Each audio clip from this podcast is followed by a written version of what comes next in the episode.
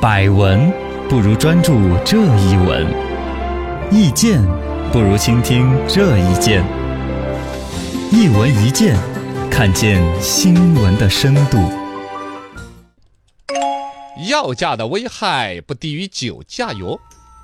呃，开车不喝酒，喝酒不开车，这个已经深入人心嗯大了。家就都是关于知道了酒驾，大家都已经防得很好。是的，但其实反而回来又讲药驾，可能比酒驾危害还更大，吃了隐蔽药性还更强。对，吃药的话，不要往那么上毒药啊、毒品啊什么的去想就是，毒就驾是生活当中常规的一些用药。嗯，最典型，大家一说就能理解的就是感冒药要抓阔水，啊，大量的感冒药都是吃了要打瞌睡的，而且是的自己大家有时候隐约可能都有那种觉醒，说哎呦，我这要吃感冒药啊，我就不开车啊，嗯对对或者说我是不是回家了再吃感冒药啊，嗯隐约有这种，但是这种意识不够强烈，嗯，但其实它应该是强制性的一种。对，从检测的角度，你看喝了酒一吹就有报警的，嗯酒驾可以查得到。对，药驾你吃了感冒药吹什么？没办法也不好，检测，也没有专门抓这个。嗯但是因为吃药而导致意识模糊啊、打瞌睡呀、然后导致驾车的交通危险的事故嗯频频见诸报端，其实应该狠狠的引起重视了。服药驾车药的种类很多，嗯关于这个药价，刚才我们说到，主要是感冒药嘛，对其实还有很多的引起过嗜睡的，就像打瞌睡啊、就困倦呐、注意力分散是一类的，还有一些会直接导致，比如说视物模糊，啊，直接你眼睛视力都会短期之内下降，有些药物会有的那很危险，哦，反应迟钝啦、这些啊，嗯它都会有这嘎。些副作用，啊，世界卫生组织专门丢出来有七大类是服了药之后是会影响啊这个安全驾驶的，嗯，包括了抗组胺类的药物，就是感冒药一类就属于这种，嗯，然后呢抗抑郁类的药物啊，这个大家也想不到吧？嗯啊，抗抑郁类的，注意力不集中啊，还是呃，什么有那种镇静催眠的嘛，啊，这个解是热镇痛的嘛，嗯抗高血压的、抗心绞痛的、降糖药，这都是常用药啊。啊，对啊，这些常用药，其实，在联合国呃不不是联合国教科文组织、 世界卫生世界组卫生织组织都有说影响安全驾驶是影响安全驾驶应该防范的。药驾的危害是你想象不到。呃，这是比想象的应该要大嘛。嗯现在我们国内已经有一些大概的数据，说服药之后驾车出事故占到了所有交通事故的百分之十左右。哇，还是很大呀，很大呀、你知道，嗯所有的交通事故里边，每十起，也就我们中国大地上出的交通事故，十起里边有一起就是吃错药了。因为吃了药开啊车，哇，天哪而且这个还是有没想调查的，有一些可能有隐瞒瞒报过啊，啊，可能是比例是更大，因为按照欧美调查的数据是百分之十六、百分之二十几的都有哎呦，这真没重视起来啊。嗯然后呢，这本身吃了药之后引起眩晕呐、嗜睡啊、开车啊、判断力下降啊，啊，包括你像超速，有时候你就不感觉，啊在对高速公路上面开的纹了纹了，对对吧？你你还没有感觉，你只要不看你的那个速度表，你嗯有时候会不注意自己的速度实际是多少确实注意力集中不起来啊。嗯，包括了像高速公路上面，你要开到比如说限速一百，你开一百的时速的话，嗯你稍微打个瞌睡，一点头两秒钟，咔，几十米就过去了。对呀，那几十米就就完全你没有看路的，是盲开的，那边穿个动物出来，啊，跑过其他或者边上有个车超你，前面急刹， 有时有有你遇到过那种开车的那种，有时候吓出一身冷汗的没有？嗯就是有一台车跟你并行着开，它比你退一点点，嗯正好你视线的死角，它想要超你车，而且它也讨厌，它是个黑色的车，啊啊颜色反正很不明显的 那种啊。是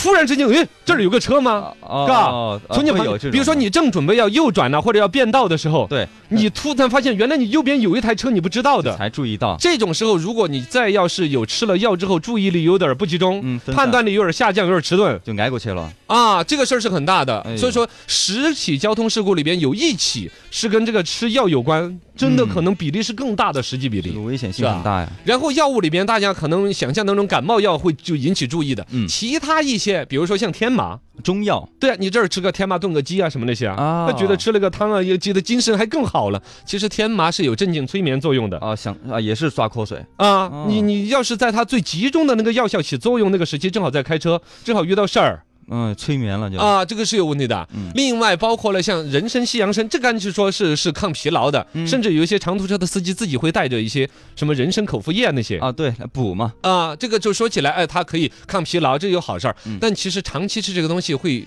烦躁不安，会有头痛啊那些，哦会对于驾驶，比如路怒症就这样子来的啊。对，或者判断不准确了，你很暴躁嘛，有时候有点暴脾气，判断可能都不完全影响，更多还是影响你的，只是遇到一个事故的时候的处理的方式。嗯如果你是一个冷静的人，你会冷静的处理；你一旦有暴躁的时候，比如说有那种有互相超车的，对，或者前面一个急刹，你非得别他一下，哎，对对对，嗯就这种就开始两个人互相摩擦呀，摩擦对嗯摩擦，哇，很可怕 的。很危险了。那天我看到网上有一个视频，就是有一个出租车司机嗯，跟另外一个奥迪车两个一起并行着开，哎，怎么就擦上了？啊嗯擦上了之后，那个奥迪车先就是一个暴脾气，有点路怒症，对，他就你摩擦，他不心疼了。嗯，就比着就要摩 擦，出租车也不心疼了，两个就摩擦，磨了一摞，那两个车那一面摩擦太里面危磨得很险烂。了那个问题是接下来发生的是，啊出租车司机就毛了，啊咔把车一停，两个车就别到一起走不动了。嗯司机拿个锤榔头下来，啊就开始撵着那个奥迪车，先是推推搡搡，嗯，后来就拿个锤子跟着那个司机撵。哦呦，最知道后吗最后没出人命吗？没有出人命哦，但是这个里面就有恶性的一个交通事故，到后边恶性的一个斗殴的一个所事以这件怒。火会越来越大。这些里边你回来讲，一个平常的一个司机，嗯，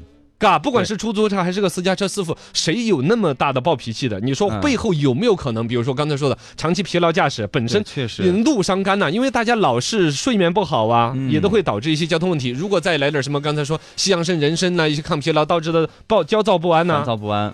都更是有有关联的，真的有可能性的。哎呦天，太吓人了。制止药驾需要多管齐下，嗯，这个多管齐下嘛，肯定就说法律法规的一些健全方面嘛。嗯，现在我们法律法规条文方面呢，对于比如说一些管制性的一些药物，比如说精神类的一些药物啊，比如说有一些治疗精神性疾病的、有一些镇静助眠的一些药物、嗯麻醉性的药物，是有明确说吃了这个东西是不能够开车的。好但是就算有这个规定，其实交警也没有查这个，也是查又怎么查？检测方法。对呀，是不是查啊不出来，而且也没有那个强制性，嗯这这些就就就问题就存在了。第二个来说，其实这个东西呢，在于你的那个医生方面都没有明确的那种建议，啊对除了一些极其管制类的药物，可能医生会多一句嘴。嗯，在药盒上面会写一个，哎，这个药吃了呃不能开车。但其他绝大多数的药物呢，这种方面的警示，都没有提醒要么没有，要有的话都是在那个你看药品那个说明书呢，嗯啊，哇，一篇儿两千多字，对对，谁会看呢？好复杂哟，一条条看。比如说嗯你现在吃那些药，尤其是比较常用的一些自己吃过的药，对，几乎不会看说明不会看说书，明书的，里边不良反应注意事项，大家看了都嗯当没看一样的。对呀，还是但里边很小的一行字儿，跟所有的普通的那些不，你看，包括有些药物还写它的成分啊呐、好复杂那些，谁嗯看嘛？对我觉得这两种信息，不管是在药盒上面由医生来写，嗯还是药物的那个药品的说明书，应该以更显性的级别。是去对于他对于驾驶啊、会嗜睡啊那些更生活日常的一些影响的对更明显的标注出来，对警它示的出来级别我觉得应该仅次于吸烟有害健康那个级别。啊嘎直接印在药盒上面，对呀，嗯应该药盒上，而且字体应该大，要突出，要显性。对这个对于你药物的本身销售又不会影响，对呀，是不是啊？该吃药还是得吃药，但是你提醒的级别应该提到，不应该是盒子里边的一个说明书，而是盒子外边的嗯对显眼的地方的标识对。吃此药不能驾驶，不能操作机械，对，是不是嘛嗯应？该有这个警示，这个方面其实国内会像法国这方面就做得比较好的，法国是直接对于一些影响驾驶能力的分等级，嗯药盒的颜色都不一样啊，直接颜色来区别，啊。你看我们国内现在也有，比如说药品的分为 OTC。嗯 RX 就处方药、非处方药，是哦，偶尔 OTC 还分红的、绿的，嗯不同的级别需不需要医生判断？那么其实在这里边应该再追加一个的，就是吃了药之后可能会形成影响驾驶啊、操作设备呀、啊，这个放到更显眼的级别去凸显出来。嗯是应该这样啊，包括了另外还有一个我们中国会有独特的一个国情的，就是我们还有中药，哦，这个还更麻烦一点。对西啊药的话，标准化的生产管理药盒啊，中药是没有盒子的。你抓几两几两，中药是拿一张草纸给你裹着 包，起来拿绳儿一拴，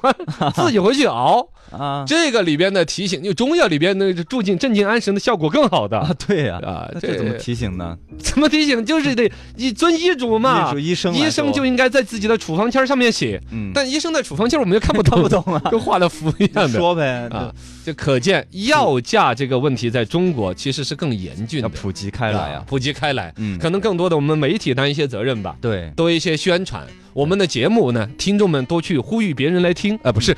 你听是到了，啊这个就是多说嘛，药价的危害性。对你知道了这个信息，去跟自己身边的朋友去普及一下这个信息。嗯没错尤其像我们的听众以开车的为主，都是开车的。嗯嘎，提醒一下，大量的一些药物服药之后，应该六到七个小时之内都不要开车。没错没错。啊，这个是关键的。